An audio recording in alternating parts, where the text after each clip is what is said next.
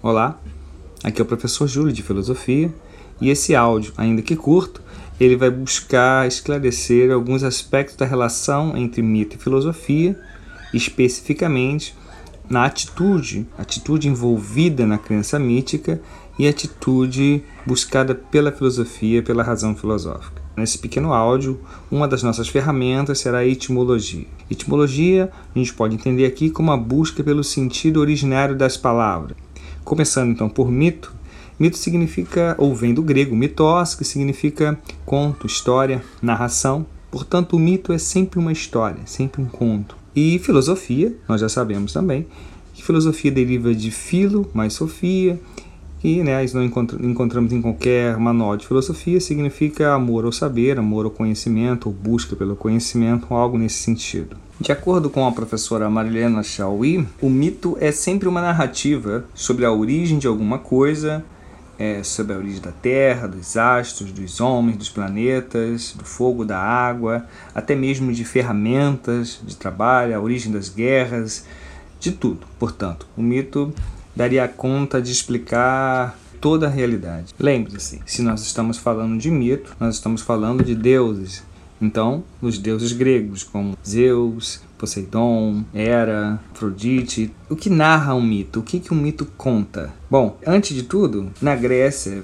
é bom observar que na Grécia nós temos a figura do poeta. O poeta, não um poeta como o nosso poeta de hoje, mas alguém inspirado pelas musas. Musas essas, filhas de Mnemosine, que é a personificação da memória. O poeta era considerado como portador de uma verdade fundamental, aquele que nos lembrava, trazia sempre à memória aquilo que não poderia ser esquecido justamente a verdade sobre a origem. Entre os gregos, eh, os gregos antigos, o mito ele é um discurso pronunciado, é, proferido para os ouvintes que recebem essa mensagem como uma verdade, como uma verdadeira narrativa sobre a origem. E eles confiam naquele que narra. Portanto, é uma narrativa feita em público, baseada na autoridade e na confiabilidade da pessoa do narrador, ou seja, naquele que emite. Então, há emite que conta o mito, melhor dizendo. É, que emite essa verdade, né, que traz essa verdade. Então há uma confiança naquele que diz. Bom, eu acabei de dizer que os poetas se inspiram nas musas. Né? É interessante observar a etimologia do termo grego para verdade. E o termo grego para verdade é aletheia. Aletheia é formada pela partícula de negação a mais leté, que significa esquecido ou velado. E a verdade é, portanto, nesse contexto aqui, é o não esquecido, o revelado. Mas a gente pode pensar assim, por que, que esses poetas eles tinham essa autoridade entre os gregos. Segundo a professora Marilena Chauí, acredita-se que o poeta é um escolhido dos deuses, que lhes mostram os acontecimentos passados e permitem que ele veja a origem de todos os seres e de todas as coisas, para que possa transmiti-la aos ouvintes. Sua palavra, né, o mito que ele conta, é sagrada, sua palavra é sagrada, porque vem de uma revelação divina.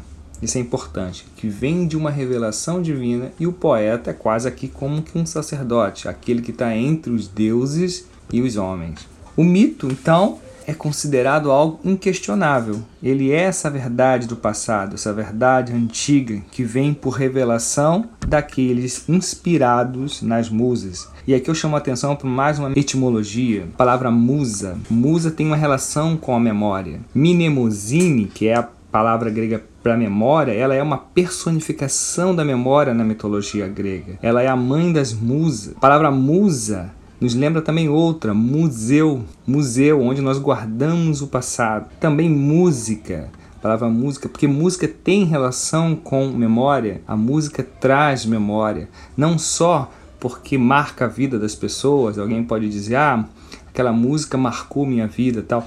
Mas quando você ouve uma música, por mais que você não consiga lembrar inicialmente da letra, por exemplo, à medida em que a melodia vai seguindo, você vai conseguindo lembrar da letra e cantando uma música. Então perceba a relação que há entre esses três termos gregos: mitos, um conto, uma história, uma narração, que traz uma aletheia, ou seja, uma verdade não esquecida, que se mantém, portanto, no passado e é necessário rememorar sempre.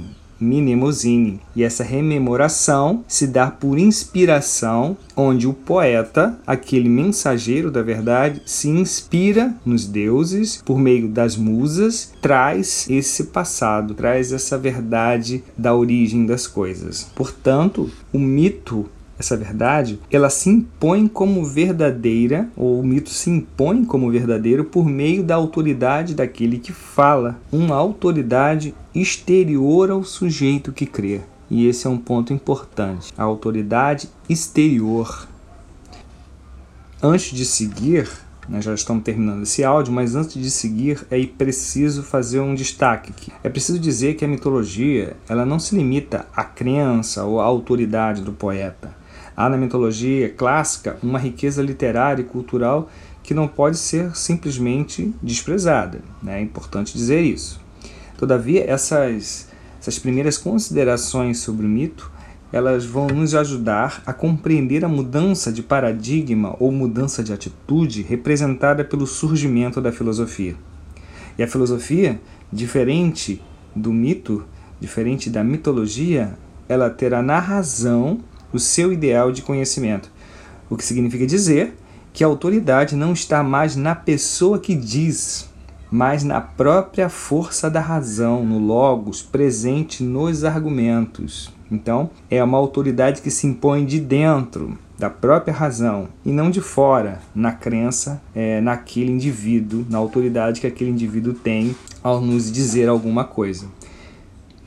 Temos com isso, então, aqui uma diferença fundamental né, entre a mentalidade mítica e a mentalidade filosófica. A filosofia ela põe em cena a figura do filósofo como um questionador, aquele que levanta dúvidas e, como sabemos pela história, como Sócrates, acaba por revelar a ignorância daqueles que se dizem sábios. O filósofo então provoca o pensamento, provoca o pensamento a sair de seu lugar comum. E é esse ponto que eu queria marcar com vocês. Observar então essas duas atitudes, a atitude relacionada a, ao mito, a crença no mito, que se impõe exterior, de forma exterior, porque é um acreditar no outro, na autoridade que o outro tem, no ambiente cultural envolvido por crenças e tradições, e a mentalidade filosófica que inaugura outro modelo de verdade, que é aquele que se impõe pela própria lógica dos argumentos, então é que se impõe de dentro. É a própria razão